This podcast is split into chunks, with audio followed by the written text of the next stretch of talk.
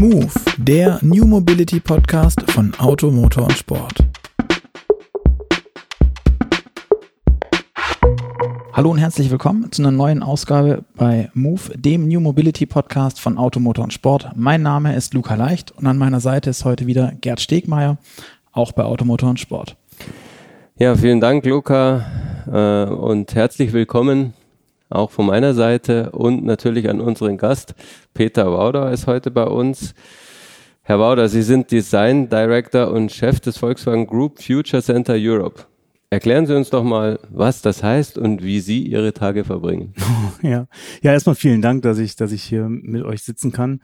Tja, wie sehen unsere Tage aus? Wie sieht mein Tag aus? Also das Future Center Europe ist ein Ort, ähm, wo Kreative des Volkswagen-Konzerns gemeinsam an Ideen für die fernere Zukunft arbeiten.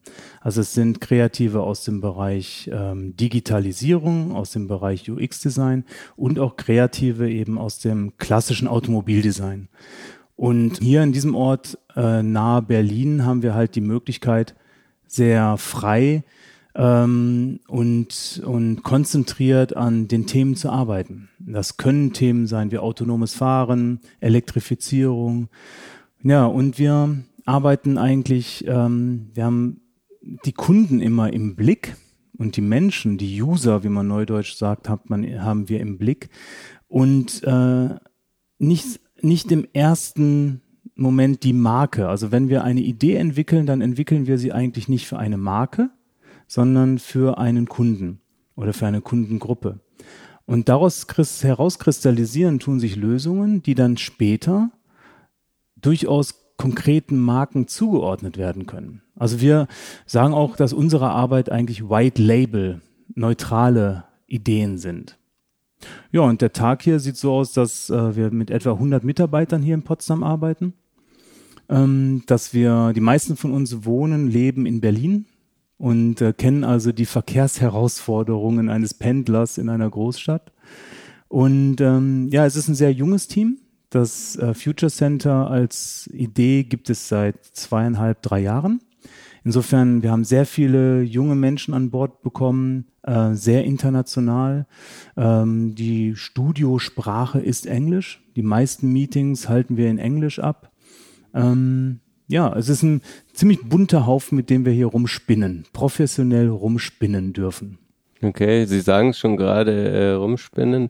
Ähm, wir haben bei LinkedIn gesehen, dass Sie früher auch mal quasi echte, anständige Autos entworfen haben. Skoda Roomster, zweite Generation Fabia und Octavia. Alles sehr bodenständig und davon sind wir jetzt irgendwie ein Stück weg.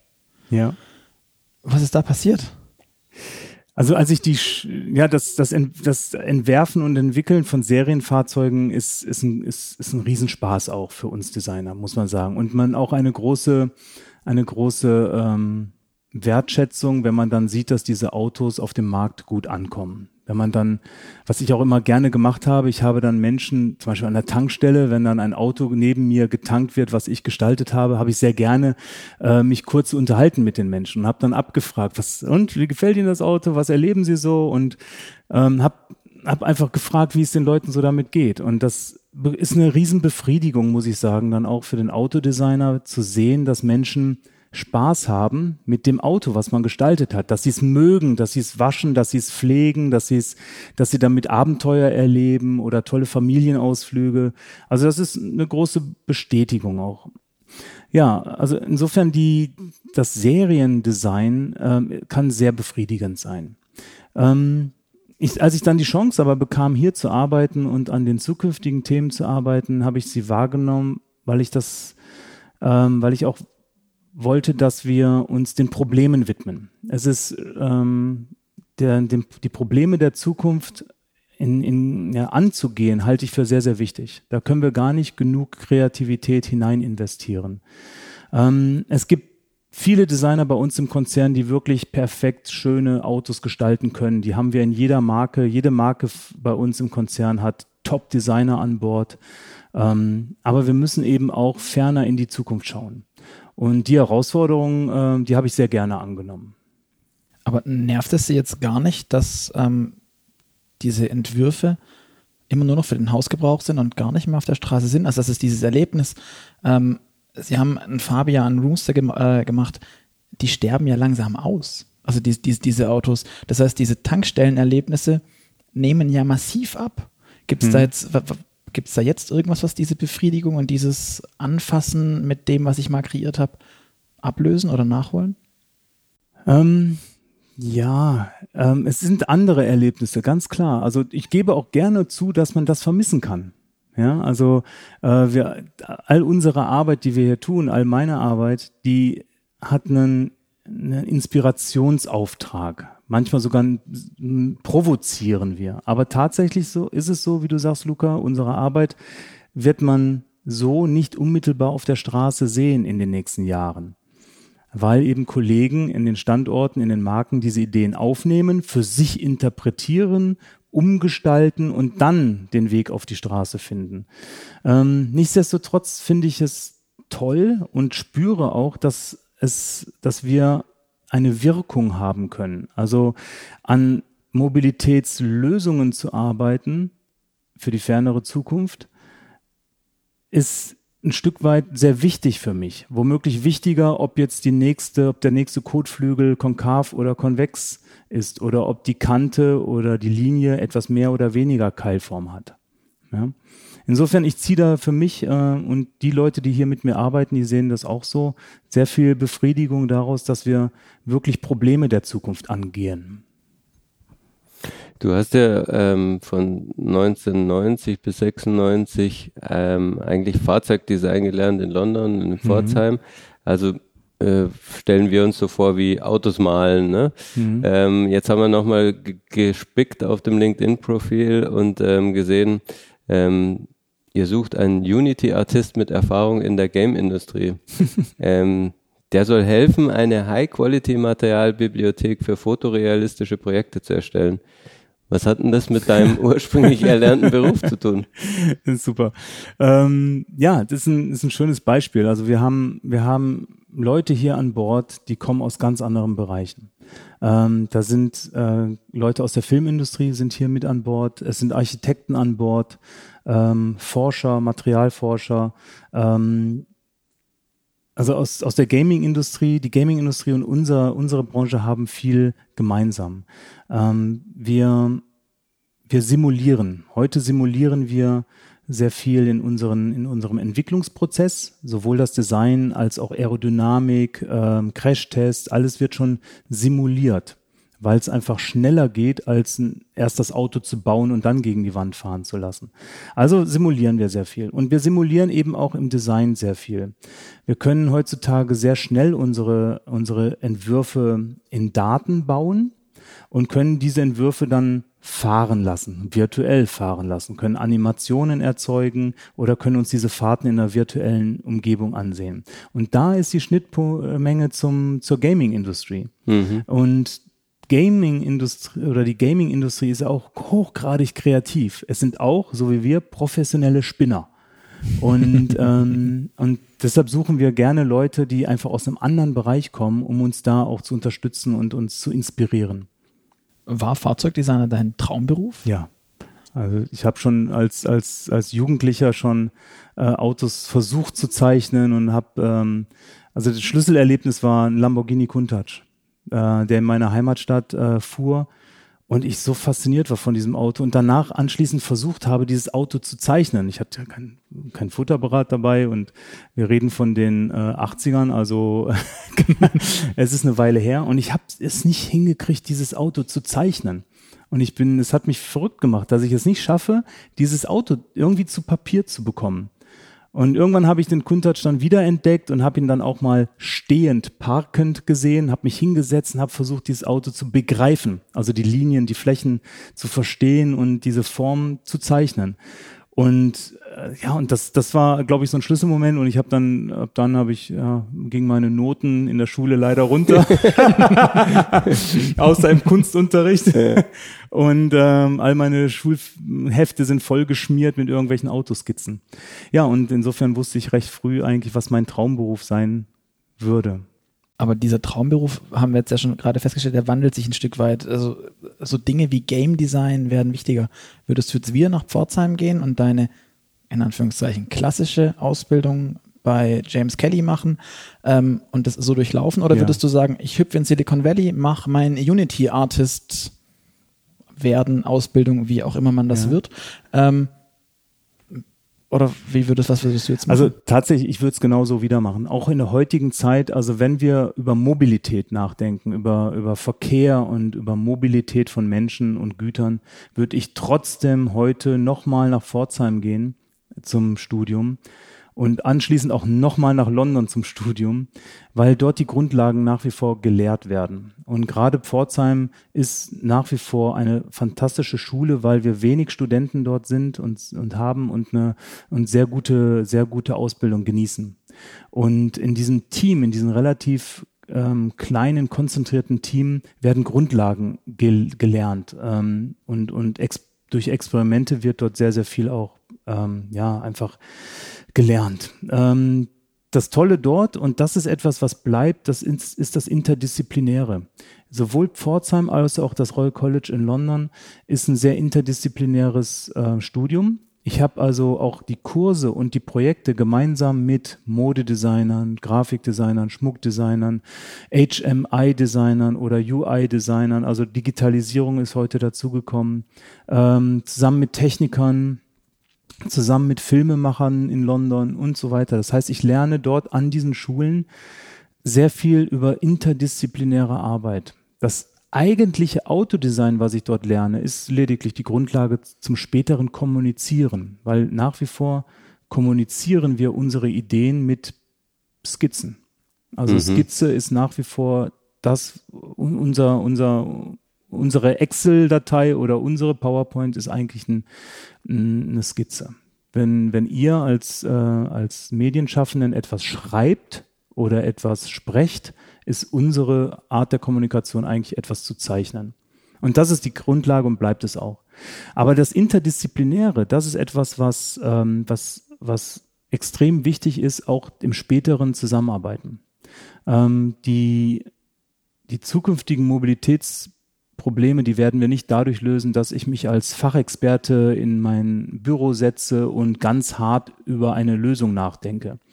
Äh, da komme ich nicht weit. Ich kriege die, ich bekomme nur, ich komme nur zu wirklich guten Lösungen, wenn ich mit anderen Fachleuten zusammen aus anderen Fachbereichen Mhm.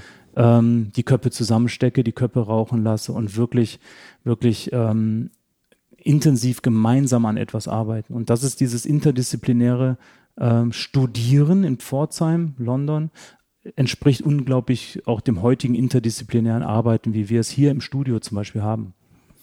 Wir haben vorher ja schon ein bisschen gesprochen und äh, du hast uns gezeigt, ähm, wie, wie ein Auto entstehen kann, ähm, gar nicht mehr mit Skizzen, ne, sondern äh, quasi mit ja, rein virtuellen Instrumenten.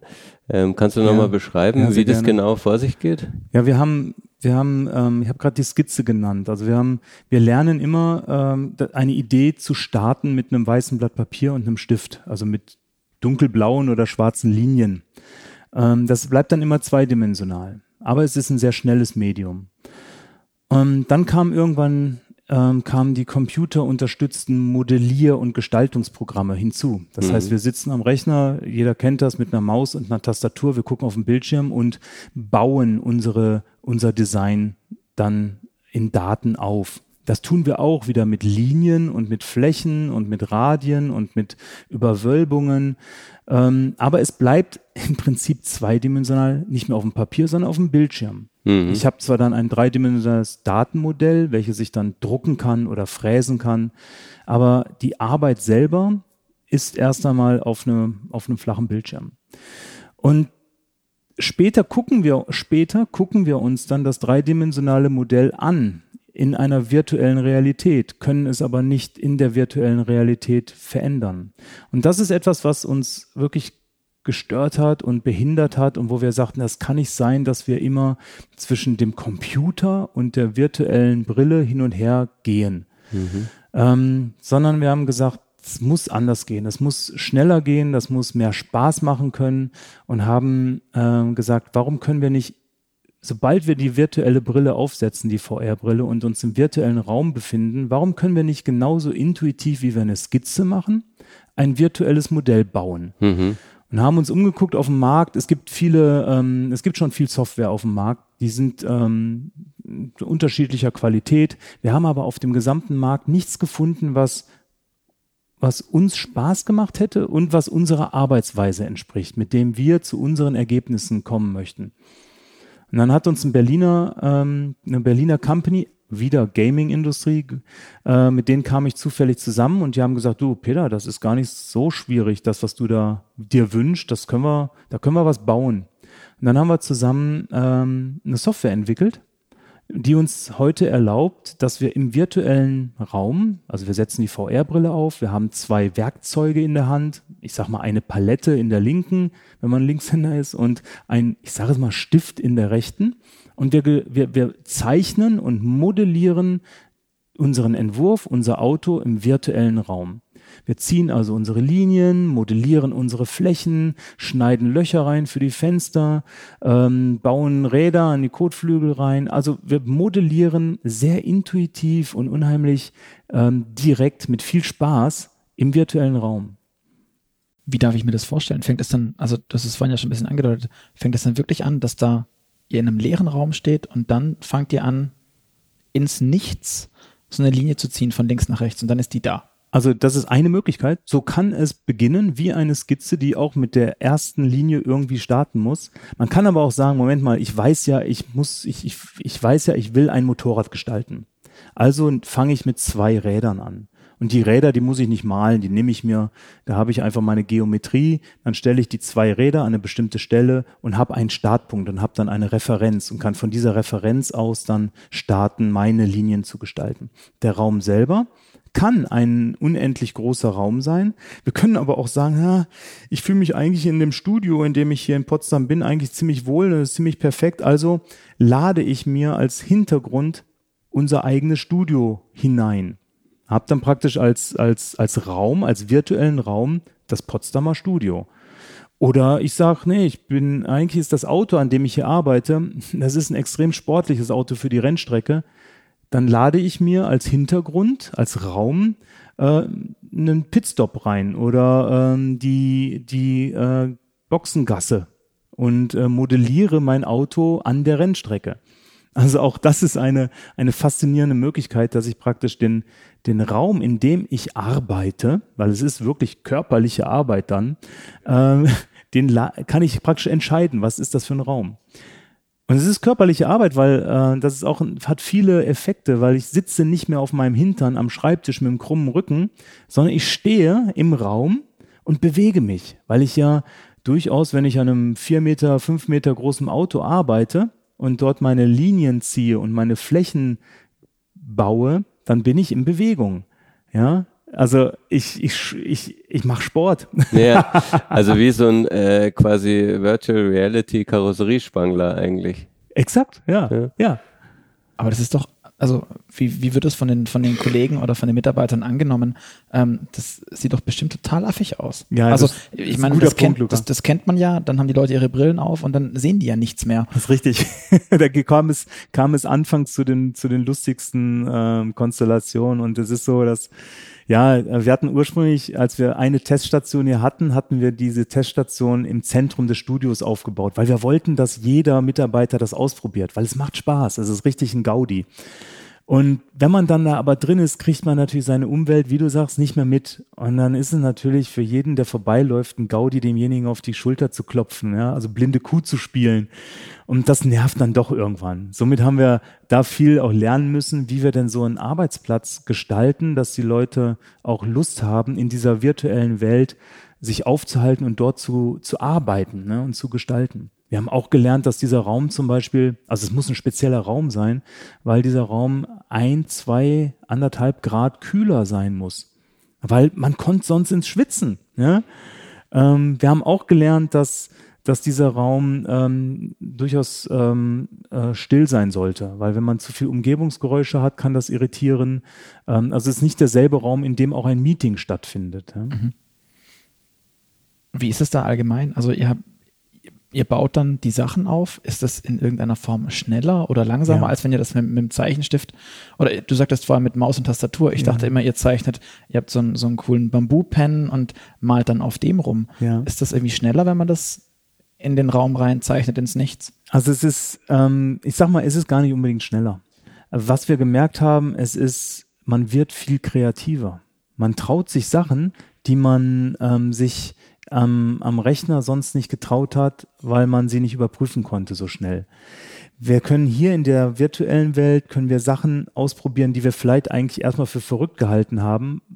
Ähm, wir verursachen ja keine extra Kosten, nur dass ich eine Fläche verschiebe oder Sachen ausprobiere. Und ich kann sie sofort unmittelbar beurteilen, was ich früher nicht konnte. Früher musste ich dann erst die Daten fräsen oder drucken. Das heißt, ich musste Zeit und auch Investitionen erstmal oder Kosten erstmal in Kauf nehmen, bevor ich die Idee dann wirklich vor mir gesehen habe in eins zu eins. Und in das meine ich mit, wir sind kreativer geworden und wir, wir sind mutiger geworden, weil wir viel schneller verschiedene, viele verrückte Ideen ausprobieren können. Das ist ein großer Vorteil. Das andere, was wir, was wirklich ein tolles, tolles Resultat ist, in der Vergangenheit hat ein Exterior-Designer, der die Karosserie gestaltet, an seinem Arbeitsplatz gesessen und sein Modell, sein physikalisches Modell ist in irgendeiner äh, Werkstatt entstanden, Modellbauwerkstatt. Und der Interiordesigner saß genauso an seinem Arbeitsplatz, irgendwo anders im Gebäude. Im besten Fall saß er vielleicht in der Nähe des Exterior-Designers, aber sein Modell ist an einer anderen Stelle entstanden. Die beiden kennen sich zwar und gehen, sind Kumpels und gehen Kaffee trinken und ein Bierchen abends, aber die Modelle sind an unterschiedlichen Orten. Mit unseren jetzigen Arbeitsweise ist praktisch das Interiormodell und das Exteriormodell am selben Ort. Und auch die beiden Gestalter, die beiden Designer treffen sich in dem virtuellen Raum an dem virtuellen Modell gleichzeitig und können praktisch während der Interior-Designer in seinem, in seinem Interior sitzt, kann der Exterior-Designer zum Beispiel die A-Säule verschieben und kann diskutieren mit seinem Kollegen, ob das jetzt von innen eine akzeptable Stelle ist, eine optimale Stelle, ob die A-Säule zu dick ist, zu dünn ist, ob die Türbrüstung noch angenehme Höhe hat oder ob die viel tiefer müsste. All solche Fragen können wir praktisch unmittelbar sofort im virtuellen Modell klären. Dann kann ich noch die Ingenieure dazu holen, dann kann ich den Aerodynamiker praktisch einladen, uns zu uns zu äh, joinen und kann und er kann mit uns über über aerodynamische Risiken am Heck diskutieren.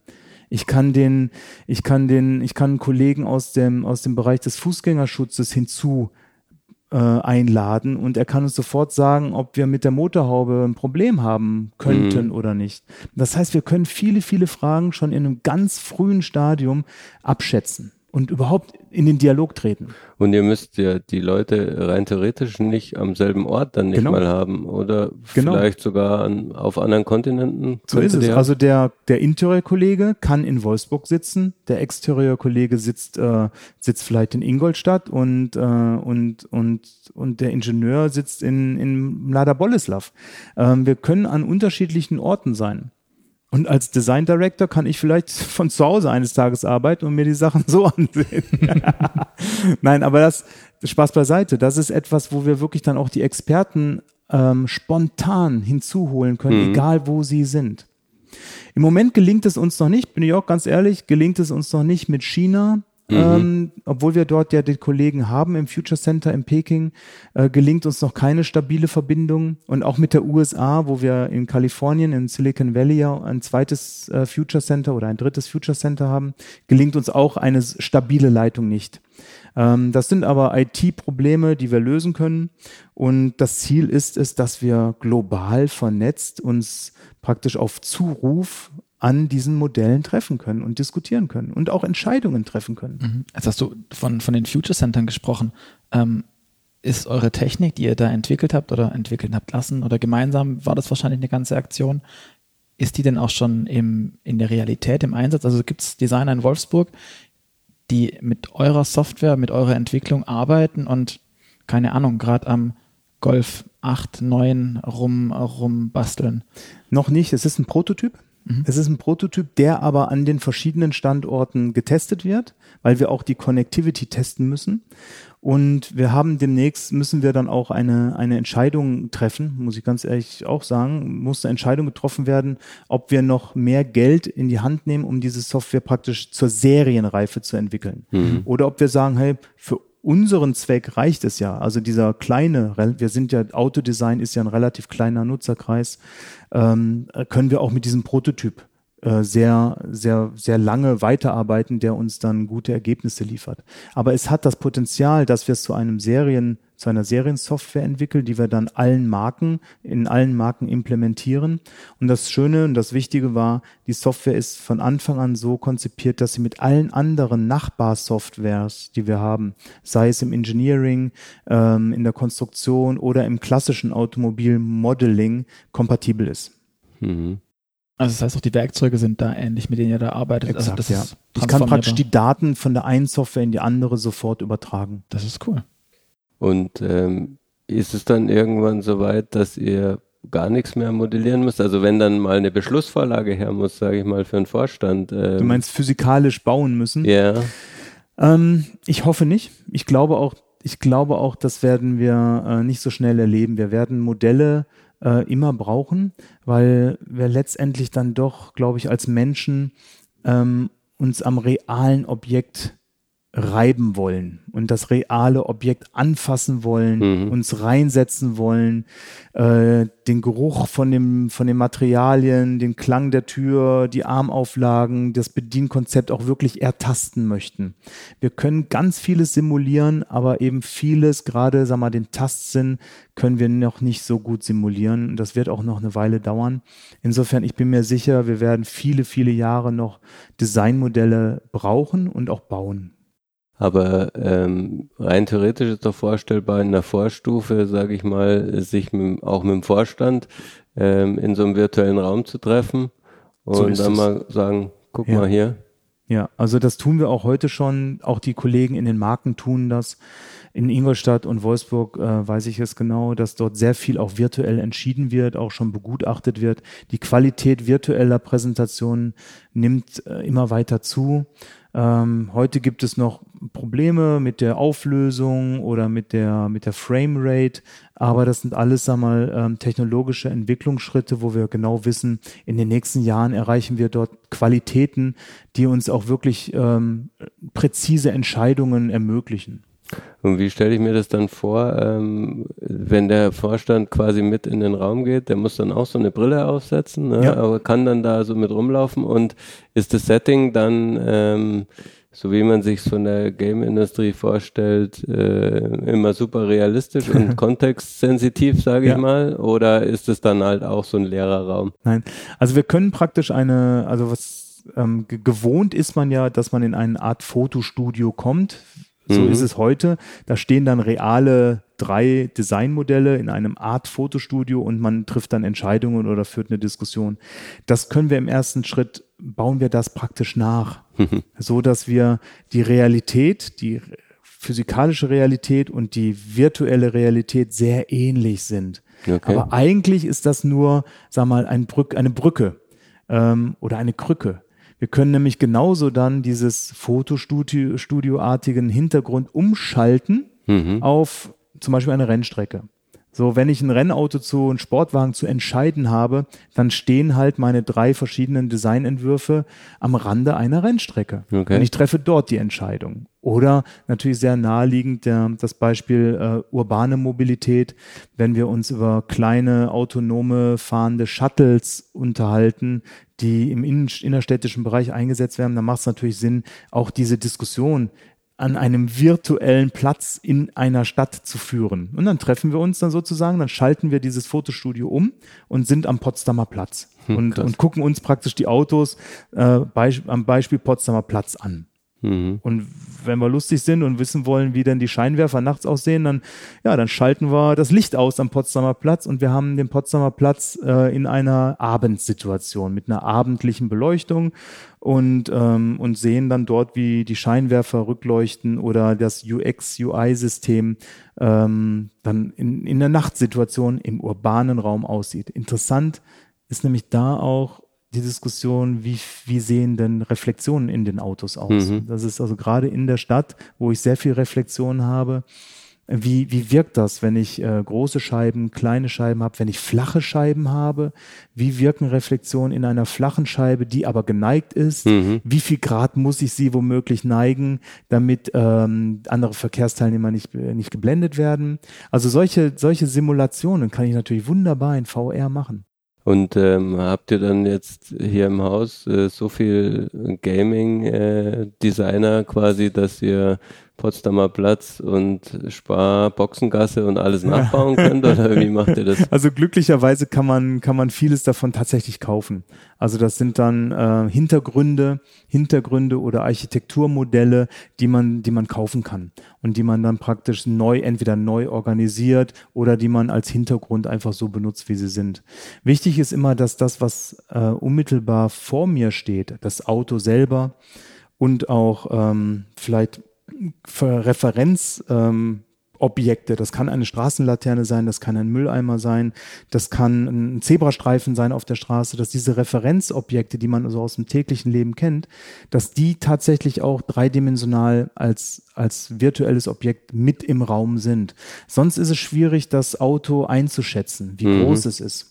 Ja, also ja. das ist etwas, wo, ähm, wo man auch sagen muss, da ist die VR-Technologie noch nicht am Ende weil Menschen empfinden Objekte in der virtuellen Realität unterschiedlich groß. Ja. Das liegt einfach an den Augenabstand. Jeder hat einen anderen Augenabstand und äh, da gibt es einen Zusammenhang, wie groß ich das Objekt empfinde, was ich in VR sehe. Elektroautos und autonomes Fahren. Dazu Services aus der Welt der neuen vernetzten Mobilität. Mit dem Move Magazin widmet sich die Redaktion von Auto, Motor und Sport viermal im Jahr den Themen, die uns in Zukunft bewegen werden. Die aktuelle Ausgabe befasst sich auf über 100 Seiten mit allem, was Sie jetzt über Elektroautos wissen müssen, wirft einen Blick in die Startup-Metropole München und verrät, wie autonome Autos dank 5G-Technologie miteinander ins Gespräch kommen. Also auf zum Kiosk oder direkt online bestellen unter move-magazin.de. Bisher hat man ja, jetzt haben wir auch viel drüber gesprochen, also die großen Designer im, im Fahrzeugdesign immer mit dem Exterieur eigentlich zusammengebracht von den mhm. Autos, aber ähm, ich weiß nicht, bleibt es so oder wird es vielleicht auch gerade mit autonomen Fahren und ähnlichen Sachen das Auto mehr zum Lebensraum und dann das Interieur der viel wichtigere Part? Mhm. Also das ist eine spannende Diskussion, die wir führen. Ähm, es ist heu heute, Stand heute immer noch so, wir verlieben uns in das Exterieur. Also mhm. das Exterieur, das macht diesen Klickmoment aus, wo ich sage, oh, das finde ich aber strange. Oder wo ich sage, boah, hast du das gesehen? Das ist ja, ist ja scharf. Was, was, was war das? Ne? Das, dieses, diese, diesen emotionalen Reiz, den löst immer noch das Exterieur aus. So wie Kuntasch damals. Ja. ja. Und, äh, und das kann man sich verlieben in das mhm. Exterieur. So dieses, so, wow, finde ich geil das ist aber nur ein kurzer Moment. Also die, mhm. äh, die eigentlich, die eigentliche Verbundenheit entsteht ja dann durch das Interieur zum Nutzer. Egal, ob ich jetzt äh, der Besitzer dieses Autos werde oder ob ich lediglich der Benutzer dieses Autos bin. Also ich denke jetzt an Carsharing, an, an, mhm. an Mietautos. Auch als Nutzer verbringe ich ja viel mehr Zeit im Auto, als ich mir das Auto von außen ansehe. Und im Interieur und durch das Bedienen des Autos ist auch am meisten Frustpotenzial. Dort ist am meisten Frustpotenzial, dass irgendwas nicht funktioniert, dass ich irgendwas nicht verstehe, dass irgendwas nicht passt, dass ich mich an irgendwas stoße, dass mir irgendwie eine, eine Kante unangenehm am Knie drückt. Ähm, aber genauso im Interieur entstehen auch die ja, diese, wir sagen mal, joyful Moments, mhm. ja, wo ich merke, wow, dieser Sitz, der ist ja fantastisch, wie der mich umarmt oder die Klimaanlage, die mir überhaupt nicht irgendwie äh, ins Gesicht bläst, aber trotzdem perfekt mich irgendwie äh, klimatisiert. Also diese, diese joyful Moments, die erlebe ich ja im Interieur. Mhm. Insofern, da, das ist, da ist schon was dran, was du sagst. Das Interieur wird immer wichtiger, weil wir es früher vernachlässigt haben wir sind heute unheimlich gut in, auch heute schon unheimlich gut in der Materialqualität des in, der Interiors. Also ich glaube, dass wirklich unsere Konzernprodukte durchaus dort benchmarket sind und auch in vielen Konkurrenzstudios weltweit als Benchmark stehen oder zum Vergleich stehen. Aber die, dennoch haben wir ähm, da noch viel Nachholbedarf, was eben die, ja, Neudeutsch User Experience betrifft. Also die, die Benutzung und die, die Interaktion mit den, vor allen Dingen mit den digitalen Elementen im Interieur. Aber da sprichst du jetzt genau was an. Also genau da haben wir doch im Moment gerade einen absoluten Wandel und es wird immer wichtiger, dass irgendwie ein Display da drin ist und die Dinger werden immer größer und alles. Ähm, ist dann das Interieurdesign tatsächlich wirklich wichtig oder müsst ihr irgendwann nur noch einen Rahmen von dem Ding zeichnen? Und das ist es dann und dann kommt, also als klassischer Autodesigner oder Interieurdesigner und dann kommt noch irgendein Game Designer, der dann das macht, was auf dem Display ist. Weil das ist dann eigentlich die Action und da passiert's. Ja, aber nicht jeder will diese Action. Ne? Wenn ich jetzt an autonomes Fahren zum Beispiel denke, ja, was wir, denke ich, auf jeden Fall erleben werden in unserer Generation noch, dass ich gefahren werde, dann äh, ist die Gaming-Geschichte eine. Und wenn ich, da gebe ich dir recht, du, wenn ich, wenn ich äh, während einer Autofahrt ein Game spielen würde, was vielleicht sogar zu der Querbeschleunigung, die ich gerade erlebe, passe, ja, oder sogar meine, ich fahre vielleicht ganz normal mit 35 kmh werde ich durch eine Ortschaft gefahren. In meiner, in meinem Interieur simuliere ich aber ein, ein, ein Game und was, was praktisch die Geschwindigkeit oder die Beschleunigungen sogar noch unterstützt.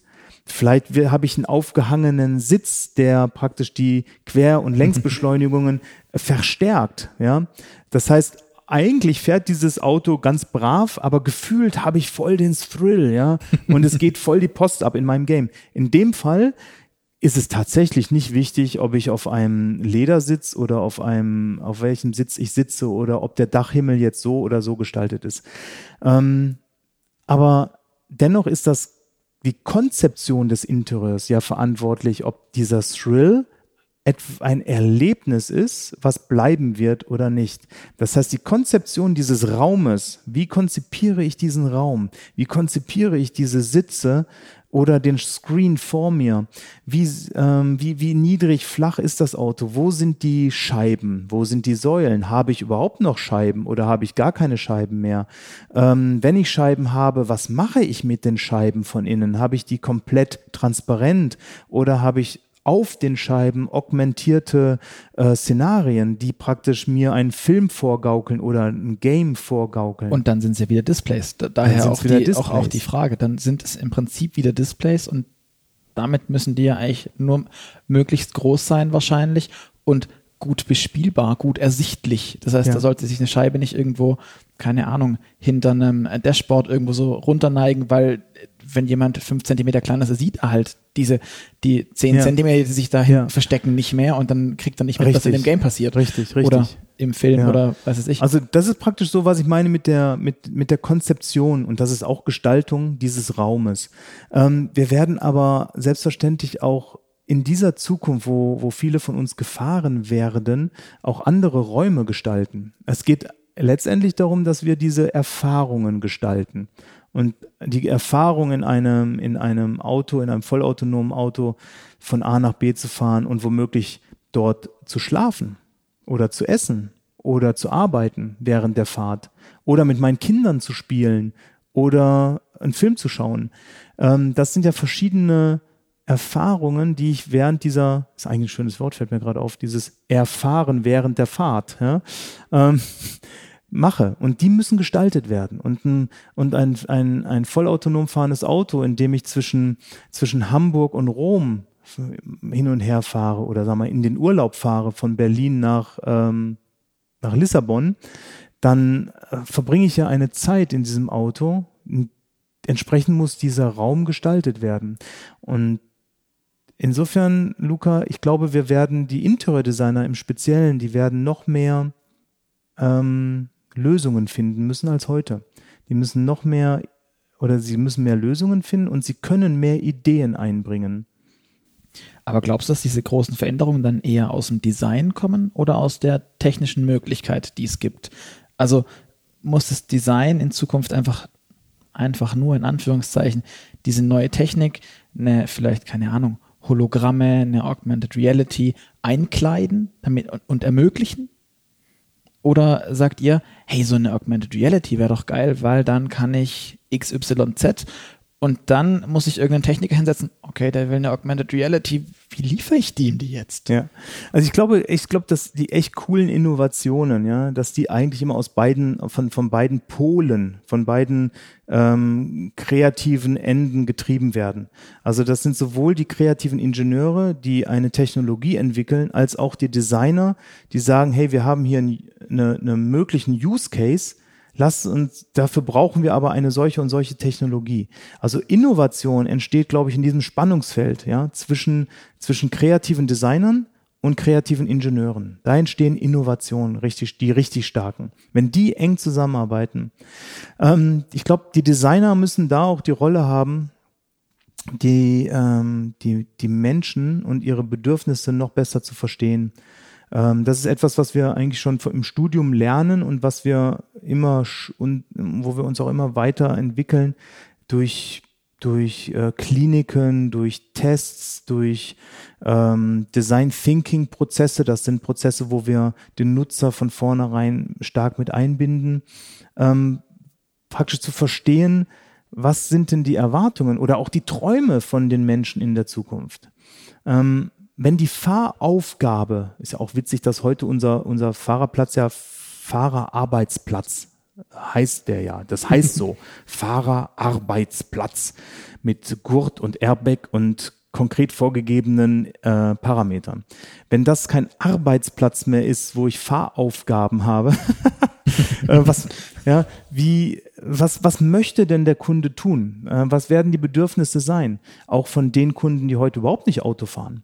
Ja, äh, das ist ja auch das Schöne, durch, wenn wir dann autonom fahren können, haben wir auf einmal wieder die Menschen im Auto oder können denen die individuelle Mobilität anbieten, die sie nicht mehr haben, die Alten, die Behinderten, ähm, aber eben auch die, die neuen, ne, komplett neue Zielgruppen wie Kinder. Mhm. Ich find's, ich find's dramatisch, dass heute vor den Schulen und Kindergärten Staus entstehen von SUVs, wo die Eltern ihre Kinder zur Schule oder Kindergarten bringen. Das ist doch, es ist absurd. Ähm, und wenn, warum, ich meine, die Kinder wären so happy, wenn sie ohne Mama zur Schule fahren könnten und am besten mit ihrem Kumpel gemeinsam zur Schule oder mit ihren ganzen, mit ihrer, mit der ganzen Schulklasse. Aber Kinder unter sich praktisch selbstständig in vollautonom fahrenden Autos zur Schule fahren. Das Auto hält kurz vor der Schule, alle springen raus. Next one. Ähm, also neue Kundengruppen und die müssen wir auch verstehen. Ja, was, was sind die Wünsche, die Träume von Kindern? Was, ja, es ist klar, sie würden am liebsten nur Filme gucken während der Fahrt und aber vielleicht möchten, müssen sie auch ähm, noch Educate, vielleicht können wir das den Raum auch für Education, für, für Weiterbildung nutzen, für Hausaufgaben nutzen, für gemeinsames Essen. I don't know. Ähm, lasst uns da rumspinnen, ja. Aber, aber habt ihr dann beispielsweise schon Pädagogen hier sitzen, die sich, äh, die, die euch auch genau auf diese Szenarien vorbereiten, sagen, okay, wie funktioniert denn der Kopf von einem Kind, Nein, dass das nicht. funktioniert? Also wir haben keine Pädagogen hier sitzen, aber wir haben Kindergarten direkt nebenan direkt nebenan, das Gebäude nebenan ist ein Kindergarten. Und was wir wirklich gemacht haben und glaube ich auch immer wieder machen werden, wir haben Kinder als Testgruppen hier. Also wir, wir, wir interviewen Kinder, wir haben äh, und by the way, Virtual Reality fühlen die sich sofort drin wohl. Ne? Das ist äh, erstaunlich. Das finden die ganz normal. Aber okay. wir machen Tests mit den Kindern, wir interviewen sie, wir lassen sie malen, wir lassen sie zeichnen, wir reden mit den Kindern. Also es ist ein riesen Gaudi, mit Kindern über ihre Traumautos zu reden. Da kommen Sachen raus. Also es, das, ja, das ist, vieles davon ist natürlich erstmal sagst du, ja, es ist Quatsch, irgendwelche Raketenautos, die auch unter Wasser fahren können. Aber warum soll es nicht ein Auto geben, wo ich wo ich, wo das Kind ein Abenteuer erlebt, ja, wo das Kind tatsächlich in dem Auto fliegen kann. Sei es eine Simulation, eine Flugsimulation. Oder warum soll das Auto nicht dann, während es völlig langweilig von A nach B fährt, eigentlich die Simulation einer Unterwasserfahrt haben in einem U-Boot, wo irgendwelche ähm, Unterwassersaurier ähm, das, das U-Boot begleiten. Mhm. Ja? Jetzt haben wir ja ganz viel ähm, gesprochen über quasi den Kunden der Zukunft, die Wünsche des Kunden der Zukunft, die Träume vielleicht auch von, von neuen Nutzergruppen. Ähm, ganz am Anfang haben wir mal Probleme angesprochen. Was glaubst du, wird denn, äh, Stichwort CO2, das Antriebskonzept der Zukunft sein. Ja, also zum, zum einen ist ähm, die, die Investitionen, die wir in Batterietechnologie und Elektroantrieb tätigen, sind, sind enorm. Die Anstrengungen auch, die, die das Volkswagen-Unternehmen da ähm, angegangen ist, ist enorm und ist auch berechtigt. Also wir werden diese Elektrofahrzeuge brauchen, um, um einfach die, die, die CO2-Ziele zu erreichen. Und ähm, ihr seid vom Fach, ihr seid schon Elektroautos gefahren, ich bin auch schon Elektroautos gefahren. Ähm, ich war früher Petrolhead, gebe ich gerne zu. Ähm, aber wenn man einmal Elektroauto gefahren ist, dann merkt man, wie viel Spaß das machen kann. Und ähm, da bin ich überzeugt, unsere, unsere batteriebetriebenen Fahrzeuge, die wir dann ab 2020 mehr und mehr auch im, im Vertrieb dann haben werden, die werden riesig Spaß machen. Und die haben eine Reichweite, die ist, die ist völlig, völlig in Ordnung. Ähm, und die Preise sind, sind ja auch deutlich unter den Preisen heute. Das heißt, Elektromobilität sehe ich als einen ganz wichtigen Baustein. Ähm, du bist aber bei Batterie-Elektromobilität. Ich bin im Moment noch bei Batterie-Elektro. Okay. Ganz klar wissen wir auch alle, es, es ist nicht damit getan, dass wir die dann mit äh, die Energie von den Kohlekraftwerken holen, sondern den Kreislauf, den wissen wir, da muss uns Politik und Wirtschaft, wir müssen da zusammenarbeiten, dass die Energie, der Strom auch möglichst aus regenerativen Energiequellen gewonnen wird. Punkt eins. Ähm, ich finde, ähm, wir dürfen, die Autoindustrie allgemein darf nicht nur auf Batterie setzen, nicht ausschließlich auf Batterie setzen. Wir brauchen, wir müssen auch weiter forschen in andere Technologien ähm, innerhalb der, der, des Batterie, Batteriesegments, Stichwort Feststoffbatterie, aber auch außerhalb von reinem Batteriebetrieb. Also ich finde nach wie vor äh, Brennstoffzelle und Wasserstoffantrieb äh, sehr interessant. Hm. Ähm, äh, wir brauchen das vielleicht nicht für den innerstädtischen Bereich, wir brauchen es vielleicht für den Langstreckenbereich. Ähm, wir haben, ich kann mir heute noch nicht wirklich einen ein Langstrecken-LKW vorstellen, der nur mit Batterien betrieben wird. Da fehlt mir die Fantasie, wie die Batterie aussehen müsste. Ähm, vielleicht müssen wir auch über tatsächlich wieder über äh, Oberleitungssysteme nachdenken. Vielleicht müssen wir über ganz andere Systeme nachdenken, ähm, was äh, Antriebskonzepte betrifft ich bin ziemlich froh, dass wir als Future Center sehr eng mit den Kollegen aus der Konzernforschung zusammenarbeiten, äh, weil dort entstehen viele interessante Ideen und viele Konzepte. Da sind wir also sehr, sehr eng vernetzt. Ähm, wir haben bis jetzt nur über sag mal, die Konzepte gesprochen, mhm. über Design gesprochen, aber letztendlich die Technologie, die diese Konzepte antreibt, die muss, die muss ja auch kreiert werden und die da, muss ja da sein. Also die muss da sein und die muss auch, die muss auch funktionieren. Und da habe ich wirklich das Glück, mit den Kollegen aus der Konzernforschung, die sitzen in Wolfsburg, eine ganz enge Vernetztheit zu haben. Ähm, ich glaube aber auch, dass wir, wenn ich über den innerstädtischen Verkehr nachdenke, dass ich glaube, da müssen wir auch nochmal vielleicht politisch überlegen, ob wir nicht mehr Möglichkeiten schaffen. Ähm, es gibt Beispiel Berlin, aber auch viele andere, natürlich alle anderen Großstädte, wo das Wetter halbwegs mitspielt, äh, möchten Menschen gerne Fahrrad fahren, möchten Menschen gerne, würden Menschen auch gerne mit dem Segway fahren. Es würden Menschen, so wie ich, auch gerne mit ihrem elektrischen Skateboard legal durch die Stadt fahren dürfen.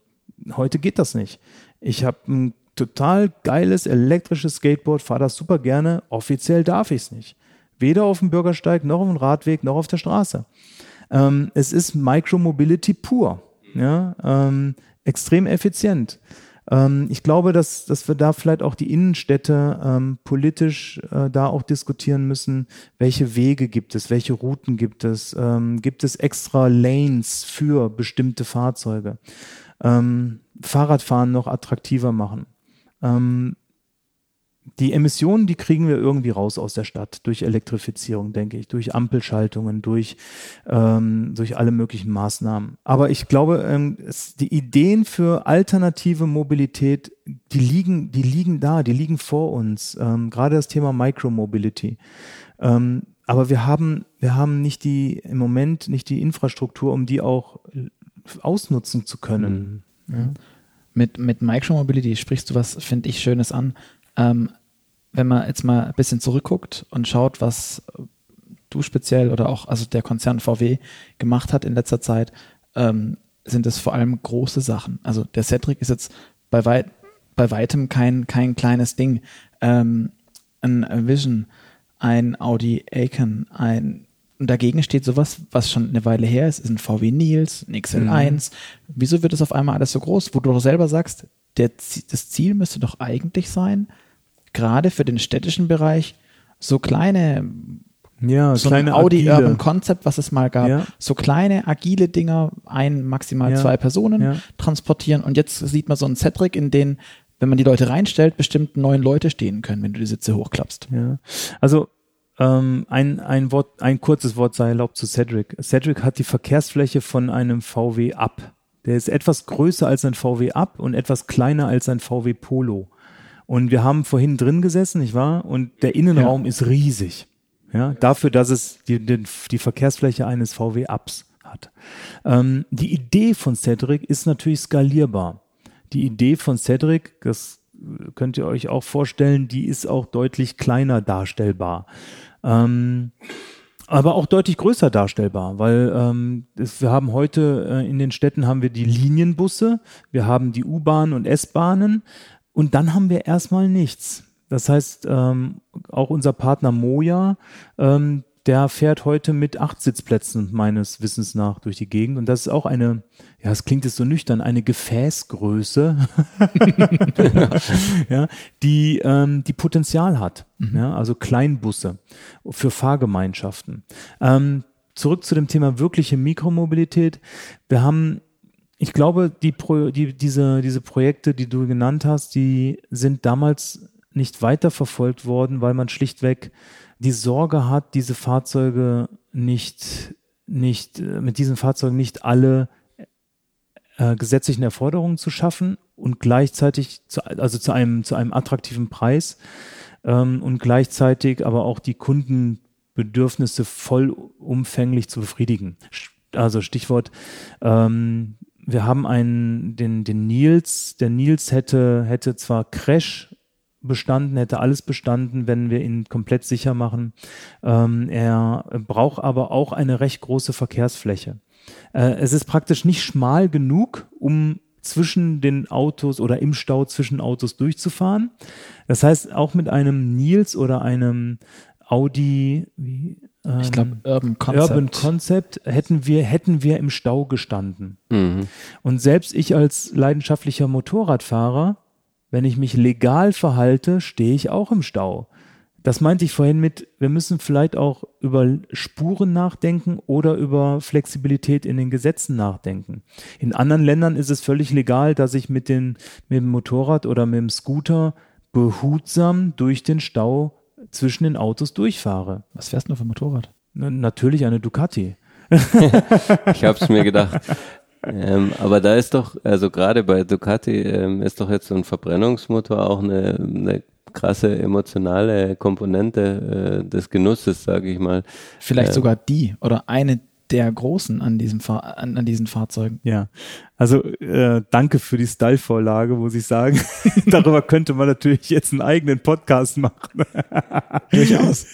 ähm, ja, der, der, der Motor, der Verbrennungsmotor und, und die Vibrationen und die Geräusche, die damit einhergehen, egal ob jetzt ein V8 in einem, in einem Auto oder der V2, der, der Desmodronik von, von, von Ducati, das ist natürlich Emotion. Ähm, ich trotzdem, ich sag euch was, ich bin diesen Sommer ähm, habe ich mit Freunden eine Motorradtour durch Norddeutschland gemacht, über, über ein langes Wochenende. Es war wunderschön, ja, wunderschön. Wir sind in Schleswig-Holstein von Dorf zu Dorf gefahren. Ähm, am einem Wochenende und wir haben alle, wir waren zu fünf, wir haben alle sehr, sehr laute Motorräder. Serienmäßig, ja, also mit, ich zwinker jetzt mit den Augen. Ähm und es war uns letztendlich peinlich. Also wir haben uns nicht wohlgefühlt. Wir haben uns nicht wohlgefühlt. Jedes Mal, wenn wir in ein Dorf hineingefahren sind, ganz ehrlich, hätte ich gerne einen Schalter gehabt, in, wo ich umschalte auf elektrischen Betrieb. Wenn es das gäbe, hätte ich das. Weil es, es macht keinen Spaß, äh, wirklich super laut, aggressiv durch ein Dorf durchzufahren an einem Sonntag. Da schäme ich mich. Das, ich habe mich, wir haben uns alle geschämt, es war uns unangenehm. Wir hätten mhm. gerne, wir hätten gerne umgeschaltet auf elektrisch. So, und wenn man einmal umschaltet auf elektrisch, haben wir vorhin schon gesagt, dann ist es eigentlich so ein Spaß, dann möchte, braucht, dann vermisst man wiederum dieses, das Vibrieren und das Knattern des Motors auch nicht. Ähm, Es gibt einige wenige elektrische Motorräder schon heute. Noch finde ich sie nicht wirklich befriedigend, aber auch die machen schon Spaß. Ich bin ein paar gefahren. Die Emotion, die entfällt, wenn man den Motor weglässt, finde ich, kann, kann ersetzt werden durch die pure Beschleunigung. Die, die Art und Weise der Beschleunigung mit einem elektrischen Motorrad, das, das ist auch Thrill, das ist Thrill, das, da kriegst du Angst. Ja, da kriegst du Angst, wie das Ding nach vorne geht, ja. geräuschlos. Und das ist eine, eine neue Emotion. Also ja, du gibst die eine Emotion des, des Vibrierens und des Knatterns und des Geräusches, des Bollerns, gibst du ab, du bekommst aber eine neue Emotion. Mhm.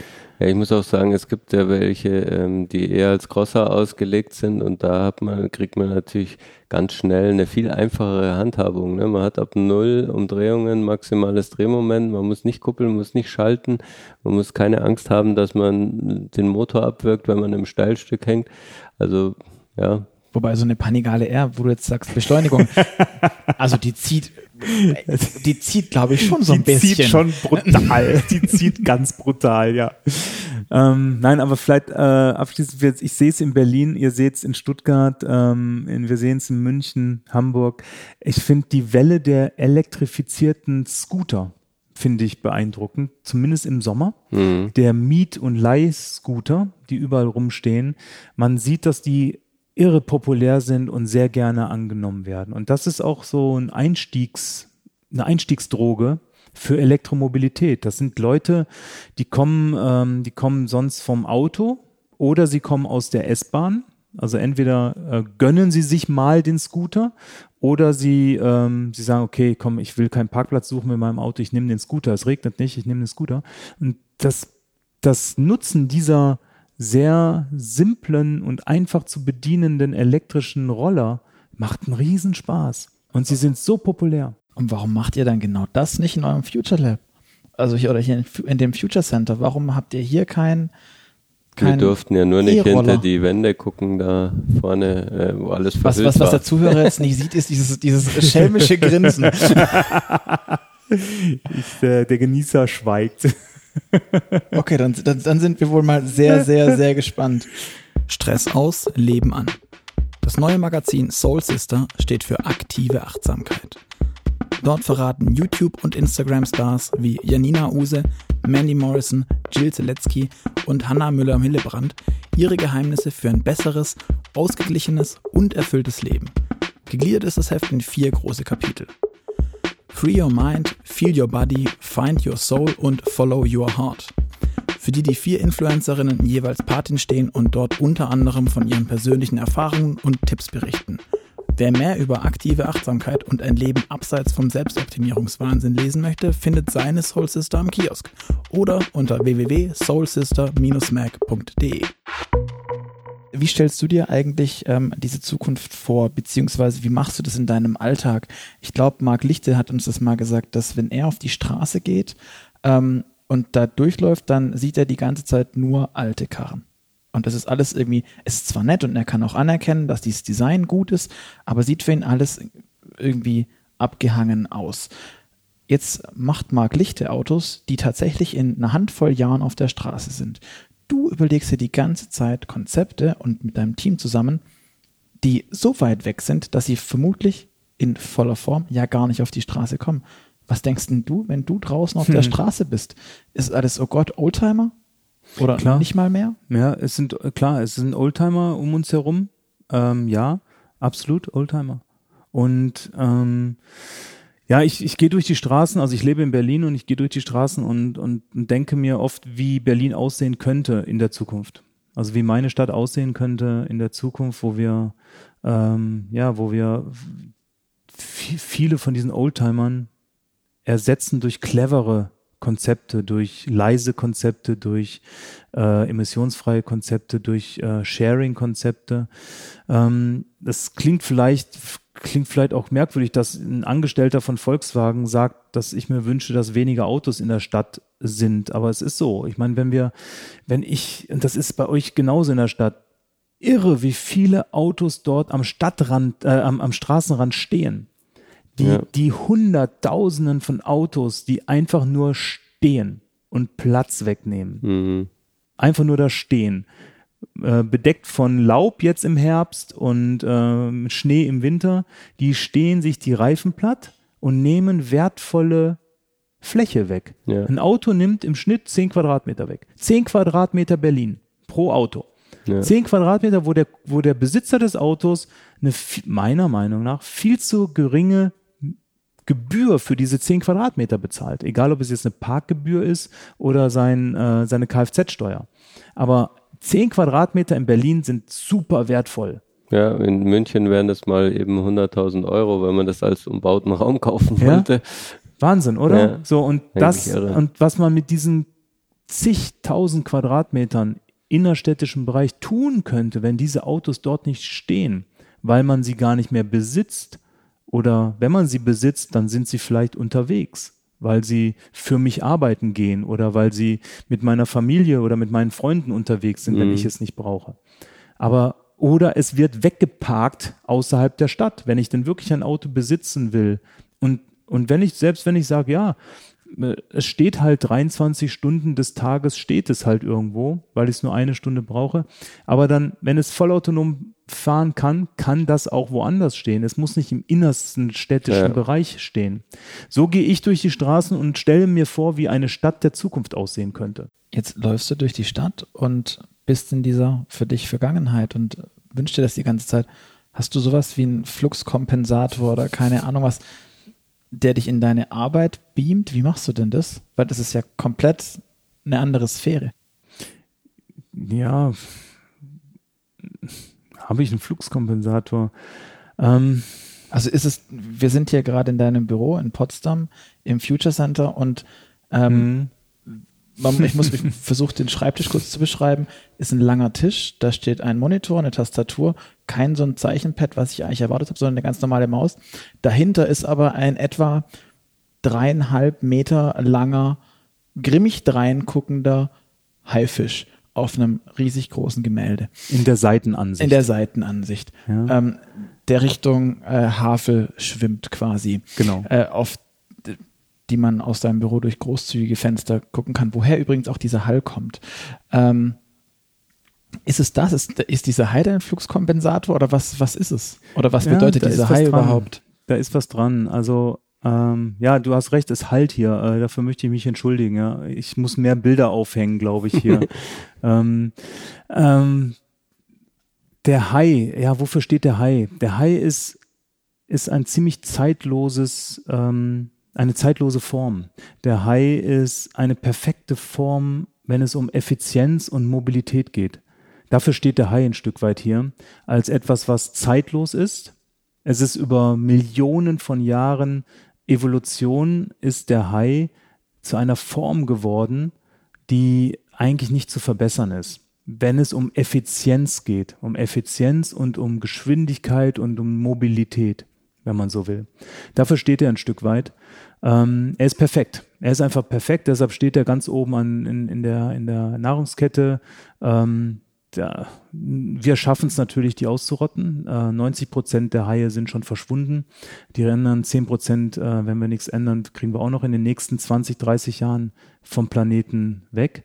Was ein Drama ist, weil dann fehlt uns ähm, die Müllabfuhr und die Polizei im Meer, fehlt uns dann.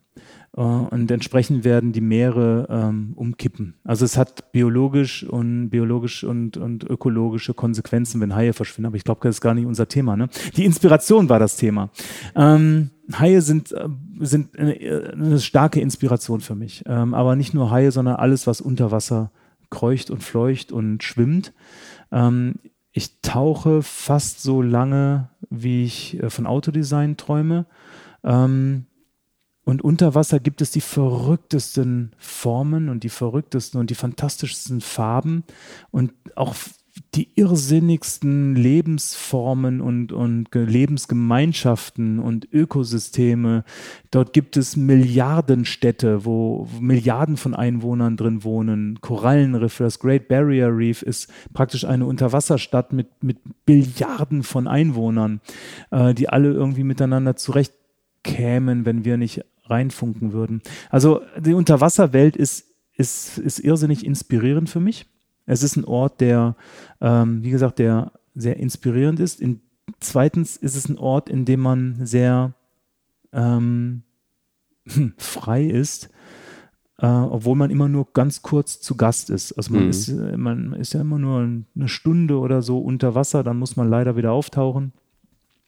Aber in dieser Stunde kann man fliegen. Also es geht wieder um Mobilität. Man kann dreidimensional Mobilität sein. Hier, wir, so wie wir hier sitzen, so wie wir draußen in unseren Städten rumlaufen, wir sind immer nur zweidimensional unterwegs. Wir können immer nur nach rechts gehen oder nach links gehen.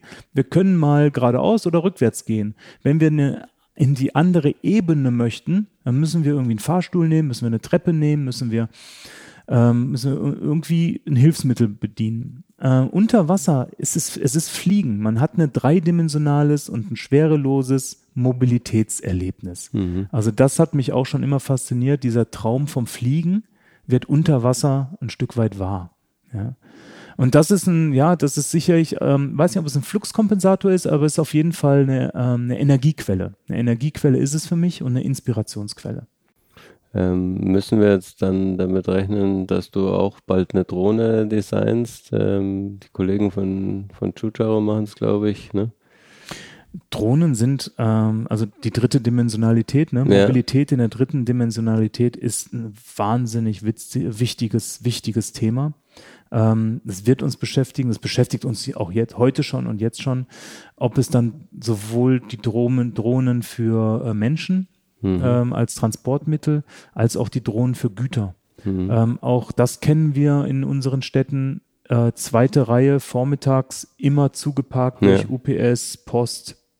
Wir bestellen alle immer mehr bei im Internet. Wir lassen uns alles nach Hause liefern. Ähm, natürlich geht das verkehrstechnisch nicht. Natürlich ist, führt das zu irgendeinem, ja, irgendwann zu einem Kollaps, wenn, wenn jeder Mensch alles online bestellt und sich liefern lässt, dann haben unsere Straßen einfach nicht, dafür sind unsere Straßen nicht ausgelegt. Also werden wir über die dritte Dimension nachdenken müssen. Ähm, wie kommen die Pakete letztendlich zu uns, mhm. die Päckchen und Pakete? Wie kommen sie dann aber auch letztendlich in meine Wohnung, wenn ich nicht da bin? Ähm, braucht jedes Haus dann Drohnenlandeplätze? Braucht jedes, jede Wohnung einen Balkon? Ähm, hat jedes Haus einen Roboterportier, was dann unten praktisch die Pakete roboterhaft entgegennimmt und roboterhaft die in, in, in Paket, in, in, in Kästen im Erdgeschoss zuordnet.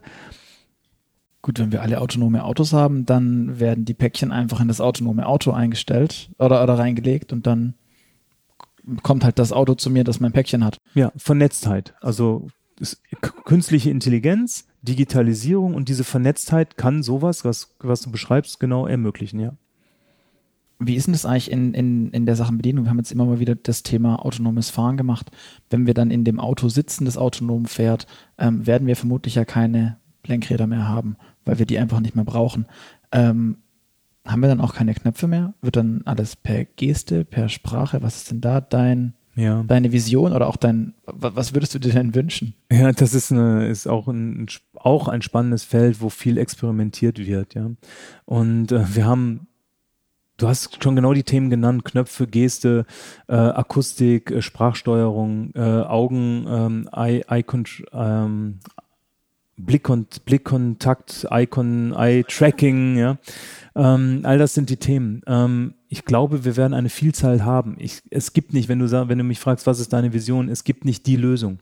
Es gibt Lösungen, genauso wie es verschiedene ähm, Nutzer gibt und verschiedene Kulturen gibt. Ähm, Gestensteuerung meint, kann in der einen Kultur besser funktionieren als in der anderen Kultur. Damit meine ich jetzt nicht nur dieses Klischee der Italiener, mhm. äh, die, ja, ähm, sondern nein, also China, USA, Europa hat da sicherlich unterschiedliche Anforderungen.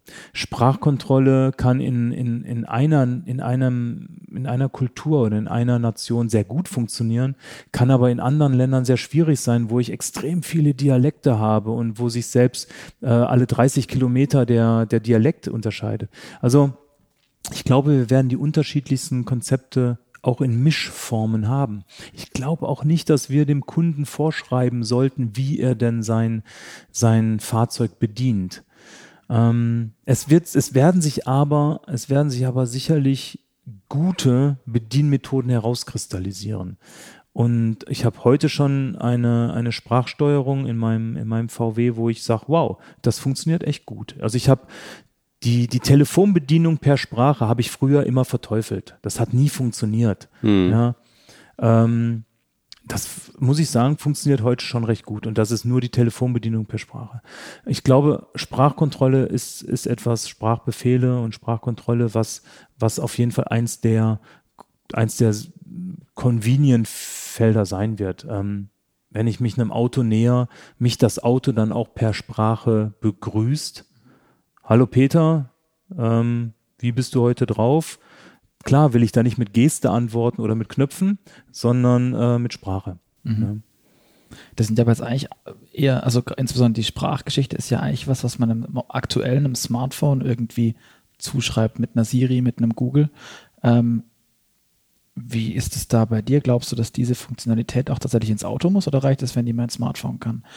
Beziehungsweise, um das dann weiterzudenken, was muss mein Auto eigentlich alles können? Oder reicht es mir nicht, wenn das Auto irgendwann Vehikel wird und die ganze Intelligenz, die Cleverness irgendwie ich in meiner Hosentasche habe, an meiner Armband, in, in, in der Form Armbanduhr oder sowas und die damit reintrage und sich das dann halt verbreitet in dem Auto. Hm. Das Szenario, was du beschreibst, ist, ist sehr realistisch. Letztendlich haben wir ja heute und in der Zukunft all unsere Daten und unsere Präferenzen in unseren, in unserem persönlichen digitalen Medien, sei es nun die, die Uhr oder das Handy, gespeichert. Ähm, und gehen eigentlich davon aus, dass wenn wir uns in ein Auto setzen, so wünschen wir uns das ja heute auch schon. Wenn ich mich heute in einen, Mietwa in einen Mietwagen setze, wünsche ich mir doch eigentlich, dass die Musik, die ich gerade noch gehört habe auf meinem Smartphone, einfach weiterläuft. Ja. ja das wäre doch schön. Eine seamless Connectivity. Ähm, insofern, ja, das erwarte ich. Das muss so, das muss eigentlich so sein. Letztendlich aber auch das Auto in sich als System muss eine KI haben, muss eine, eine clevere Sensorik haben, muss im Prinzip den Kunden verstehen, selbst wenn er ohne Smartphone in das Auto kommt.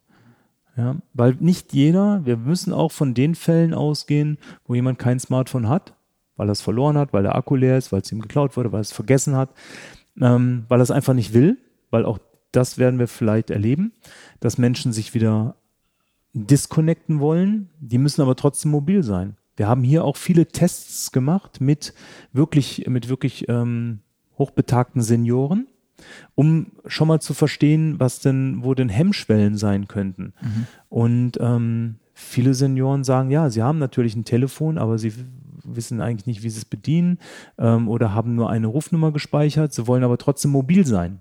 Sie würden liebend gerne den Cedric haben, weil sie damit zum Arzt mhm. fahren können, weil sie damit zu ihren Familien fahren können, weil sie damit selber mal die Enkelin abholen können in der Schule. Also die Senioren möchten liebend gerne diese Mobilität, die sie früher hatten, zurückgewinnen, aber nicht unbedingt über ein Smartphone. Mhm. Ja, und so kommen dann ähm, so kommen dann auch Ideen zu, zustande, wie äh, dass es, dass womöglich auch ein Cedric bedienbar sein muss mit einer Art Schlüsselanhänger, weil jeder hat einen Wohnungsschlüssel oder Haustürschlüssel dabei oder jeder hat irgendein Objekt in der Tasche.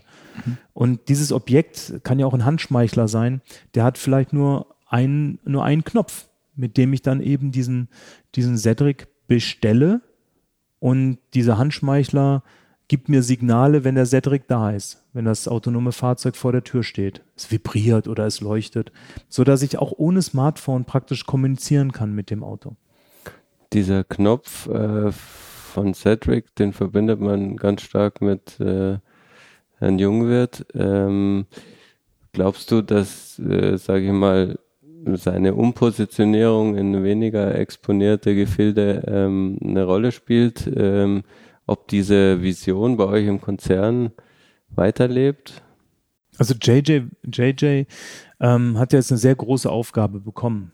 Ähm, und JJ wird die Idee des, des, äh, des, der Mobilität als Service ähm, massiv vorantreiben. Davon ist er überzeugt und, ähm, und viele sind davon überzeugt und das wird er von Kalifornien aus massiv vorantreiben. Und insofern muss da praktisch die Landebahn bereitet werden für diese, für die Fahrzeugkonzepte, an denen wir arbeiten. Ist, äh, ist Kalifornien da so viel weiter? Ähm, ähm, in Kalifornien ist das Testen einfacher. Okay. Also hier in Deutschland, hier in Europa äh, werden uns einfach durch die durch die Bürokratie so viele, also es ist so viel schwieriger, hier reale Tests im öffentlichen Verkehr zu machen als dort. Hm. Insofern können wir dort schneller zu Ergebnissen kommen. Verstehe. Äh, das ist das ist äh, einer der Hauptgründe, warum man dann nach Amerika geht.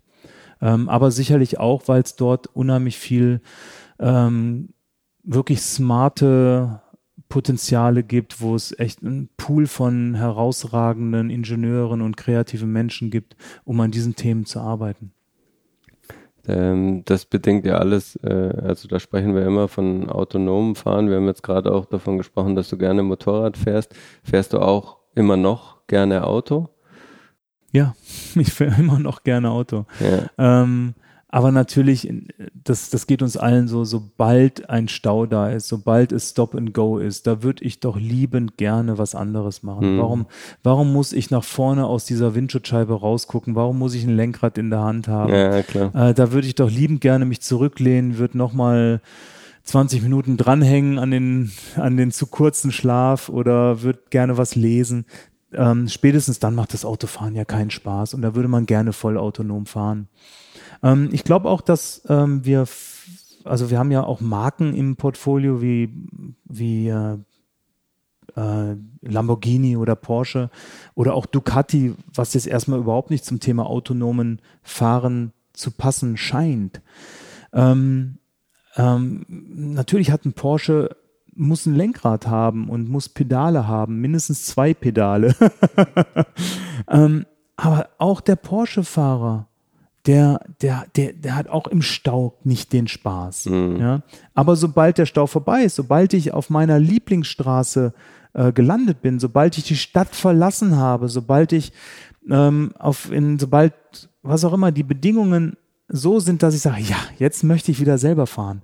Dann will ich das Lenkrad übernehmen, dann will ich selber fahren. Glaubst du, da wird aktuell einfach zu viel schwarz-weiß gesehen, ja, dass man also definitiv. also entweder autonom oder eben absolut, gar nicht autonom? Absolut, definitiv. Es wird, das, das beobachte ich, es gibt anscheinend nur die Befürworter oder die totalen Gegner. Dabei gibt es natürlich unendlich viele Möglichkeiten, beide Systeme intelligent zu nutzen und zu verbinden.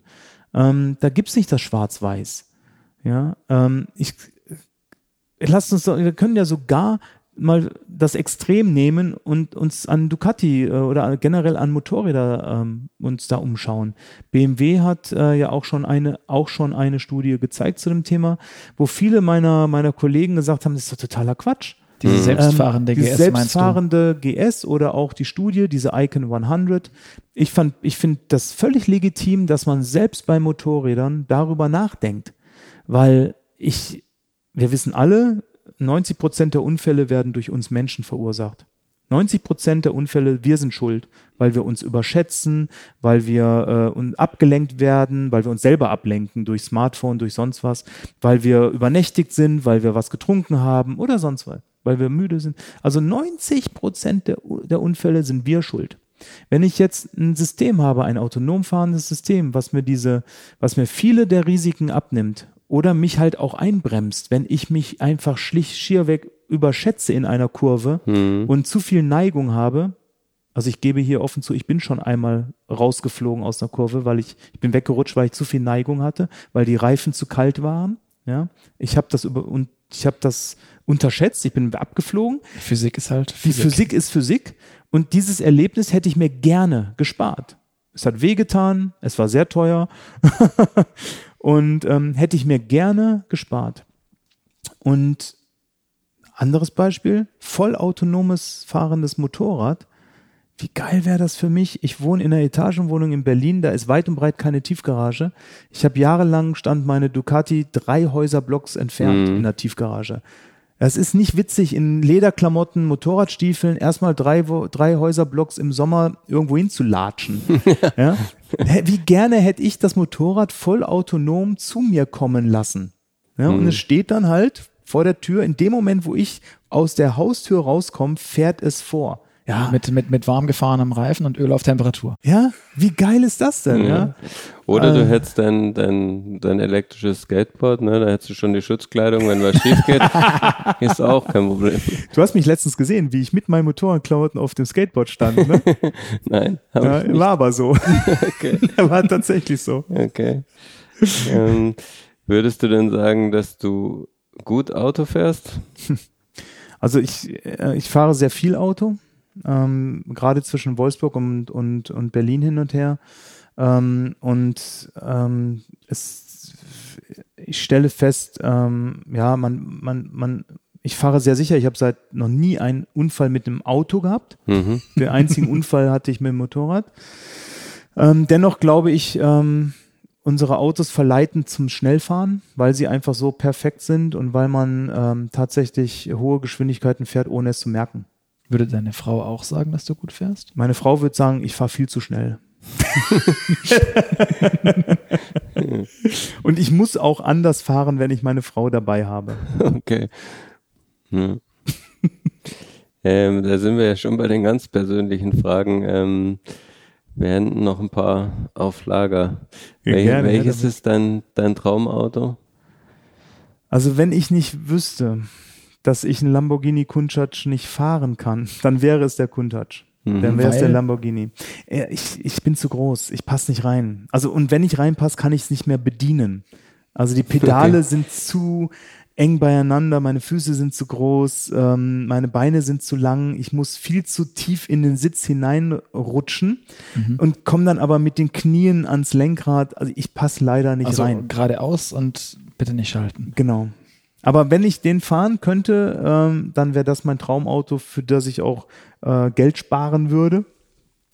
In, und dann hört es auch schon schnell auf. Es gibt viele Autos, die mich, die mich natürlich ähm, inspiriert haben im Laufe meiner Laufbahn Lau- ähm, und auch immer noch, sag mal, als, als Ikonen für mich dastehen. Ich finde den Lancia Stratos faszinierend. Mhm. Ja, ähm, aber genauso einen, einen frühen 911er finde ich auch ähm, interessant und faszinierend.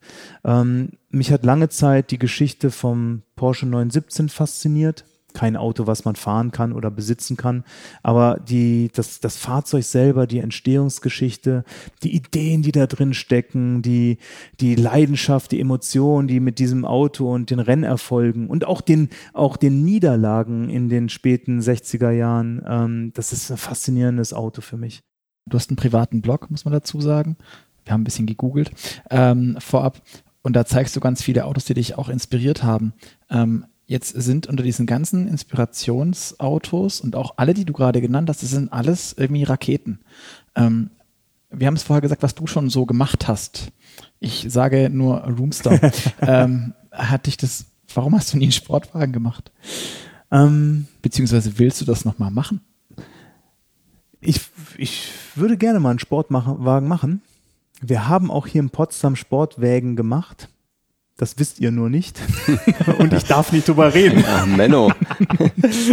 Ähm, nein, Sportwägen machen riesig Spaß. Also wir haben, ich meine, bei den vielen Marken, die wir im Konzern haben, äh, wir haben hier in Potsdam arbeiten wir seit zwölf Jahren, seit nee, noch länger, seit 13 Jahren arbeiten wir für den VW-Konzern und für alle Marken. Und es gibt sehr kleine, sehr edle Sportwagen, Marken, die haben selber auch keine großen Designabteilungen.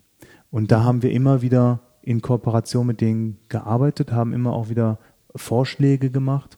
Und das macht einen Riesenspaß, an Sportwägen zu arbeiten. Hm.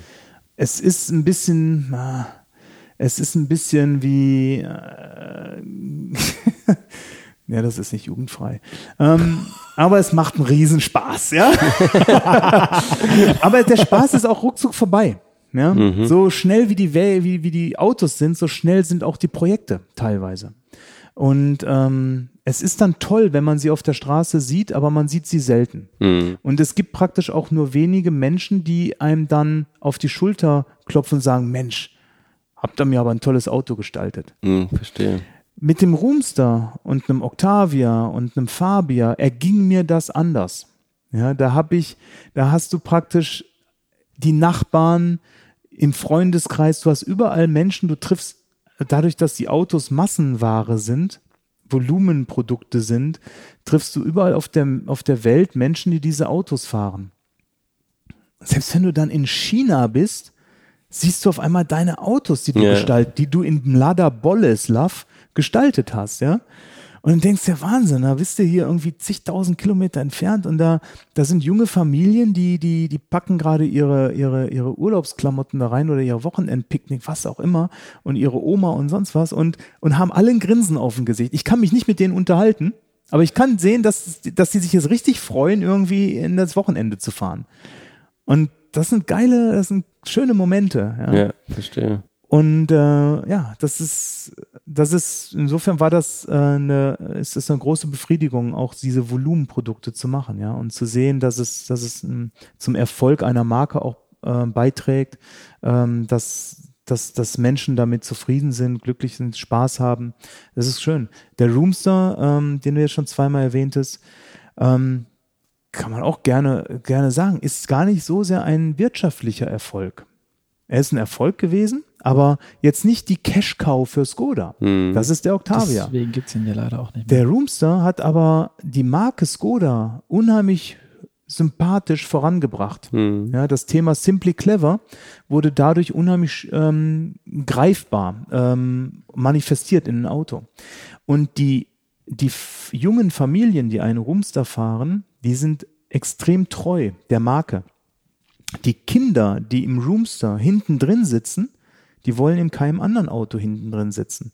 Weil nur im Roomster können sie wirklich rausschauen aus dem Fenster, weil die Brüstungslinie tiefer ist.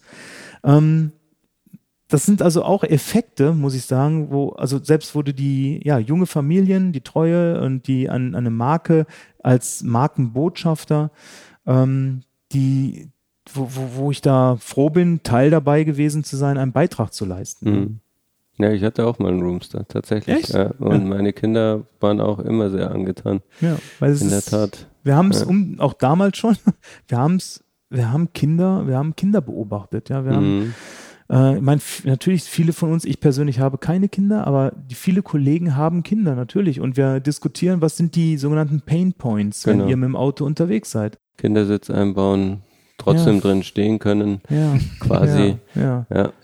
Ja. Und insofern haben wir dort beim Roomster so ein Stück weit, wir wollten ja sowohl für die Kinder was gestalten, für ein Auto für die Kinder bauen, als auch ein Auto, wo sich der Vater oder die Vater und Mutter, die vorne sitzen, nach wie vor als Piloten fühlen und nicht als, ähm, als Busfahrer fühlen. Mhm. Ja? Also vorne ist es ein Pkw, hinten ist es ein, ein Raum, ein großer, großzügiger, kindergerechter Raum. Ja. Wie ist denn das? Was für Autos? Also auch wieder auf deinen Blog bezogen. Da habt ja äh, deine Frau und du betreibt den Blog ja zusammen. Ähm, auch eure eigenen Autos, die sind jetzt, ich glaube, in der Mehrzahl alle recht pragmatisch gewesen. Ähm, alle mehr so auf dem Roomster-Level, was jetzt überhaupt nicht abschätzig klingen soll. Ähm, einzige Aussetzer sind irgendwie ein TT, von dem, glaube ich, drei Stück abgebildet waren. Ähm, was fährst du denn jetzt? Oder was fahrt ihr jetzt? Ähm, also es, ich fahre jetzt gerade einen Touareg, den neuen Touareg. Und, Der ist nicht äh, mehr ganz so pragmatisch. Also, dass euch das auffällt, also ist ja schon erstaunlich. Also, es hat ganz, ganz banale praktische Gründe. Soll ich die wirklich erzählen, ja? Ja. Also zum einen sind es alles Dienstwägen, bis auf, also ich habe, mein erster Dienstwagen war ein Skoda Felicia. Mhm. Ja, das war mein, mein erster Dienstwagen. Felicia Kombi. Und ähm, das sind praktisch alles Dienstwägen und wir haben als Mitarbeiter des Konzerns nicht immer die freie Auswahl. Mhm. Ja, das hängt davon ab, dass die realen Kunden immer vorgehen. Also die realen Kunden draußen im Markt haben immer das Vorrecht. Ja, das heißt, man, äh, wir, wir haben, ähm, wir haben eingeschränkte Möglichkeiten. So, das ist Punkt eins. Also deshalb, ich kann mir kein Bentley Continental äh, bestellen oder ich kann mir kein, kein Audi R8 oder ein, äh, ein, ja, ein, sowas kann ich mir nicht bestellen. Ne? Ähm, das Privileg, aber einen Dienstwagen zu fahren, nutze ich gerne, weil es sehr, sehr angenehm und praktisch ist. Mhm. Ja? Ähm, der pragmatische Grund ist, ich hatte immer mindestens ein Motorrad oder zwei Und ein Hänger. Und ich musste, und in Prag wohnend und auch in Berlin wohnend will ich das Motorrad nicht auf der Straße parken.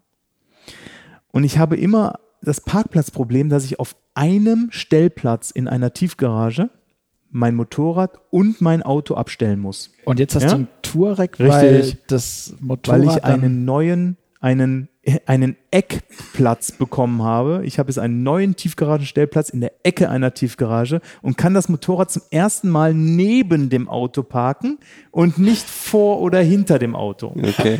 Das ist die Geschichte, warum ich seit Jahren kurze Autos gefahren bin. Okay. Okay, wie den, wie den Beetle, glaube ich, der das aktuellste Auto zumindest auf der, Ja. auf der Site ist. Ja. Okay. Das ist tatsächlich, das ist, und dann darf es jetzt endlich mal ein großes Auto sein. Ähm, ich dachte erst, du, du argumentierst ja und der Touareg war halt übrig, weil der Kunde hat Vorrang und deswegen fahre ich jetzt Touareg, weil die waren noch Nein, da. einen Golf GTI hätte ich auch nehmen können, aber zum einen habe ich schon so oft einen Golf GTI gefahren und ähm, nein, der, der Touareg, ich habe wirklich aus dem Grund gesagt, okay, jetzt probiere ich das mal aus. Ich muss dir ganz äh, ehrlich sagen, ich weiß noch nicht, ob es mir gefällt, weil ich bin so lange kompakte Autos gefahren, weil wir auch, ich habe schon gesagt, wir haben, wir sind nur zu Zeit, wir haben keine Kinder. Unsere Reisen passieren meistens in Flugzeugen, ähm, weil die Tauchdestinationen dann doch weiter weg sind. Ähm, insofern ein Kombi oder ein, ein größeres Auto habe ich nie gebraucht. Dann auch noch, muss ich zugeben, Privileg des als Mitarbeiter des Konzerns, wenn man dann wirklich mal ein großes Auto braucht, dann leiht man sich halt eins. Ja. Ähm, das ist der ganz pragmatische Grund, dass ich immer kurze Autos gefahren bin, weil immer dahinter ein, mindestens ein Motorrad stehen musste. Verstehe. Was war denn dein, dein erstes Auto insgesamt ohne Konzern? Ähm, mein allererstes Auto, was ich gekauft habe, mit meinem eigenen Geld, war ein BMW 320i in Rot. Das war, ist glaube ich auch drauf, oder? Ein E21, ne? Ja, genau. Ja, es war ein Desaster. Das Auto hatte ein Loch, hat kein, kein Witz, es hatte ein Loch im Tank. Also ich konnte immer nur, ich konnte, ich konnte Also nicht immer nur, übertragen, ich sondern. konnte es nicht voll tanken, weil das Loch war irgendwo im oberen, im Ach so. oberen Drittel, in der oberen Hälfte. Ich konnte also immer nur 20 Liter tanken. Wenn ich mehr getankt habe, ist wirklich Sprit aus einem Rostloch im oberen Hälfte des Tanks rausgeflossen. das Auto habe ich auch nicht lange gehabt. Ja, verstehe. Okay. Es waren Trotzreaktionen, weil mein Vater hatte einen Audi 100, diesen, das Aerodynamikwunder damals. Mhm. Und immer wenn ich ein Auto haben wollte, musste ich mit ihm ewig diskutieren, ob ich jetzt ein Auto bekomme oder nicht und wofür ich es bekomme und wie lange ich fahre und wie weit ich fahre. Und dann habe ich dann aus Trotz diesen BMW gekauft. Verstehe. ähm, wir haben noch so ein paar Digitalfragen, die wir Zum gerne Abschluss. stellen. Genau. ähm, die du bitte mit, also dich schnell entscheidest und hast zwei Auswahlmöglichkeiten. Ähm, da fangen wir mal direkt an.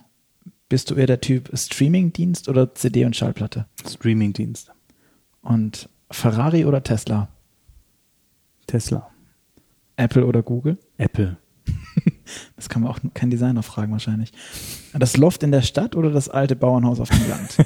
Das läuft natürlich Im Auto vorne oder hinten sitzen? vorne. Und als Fahrer oder Beifahrer? Fahrer.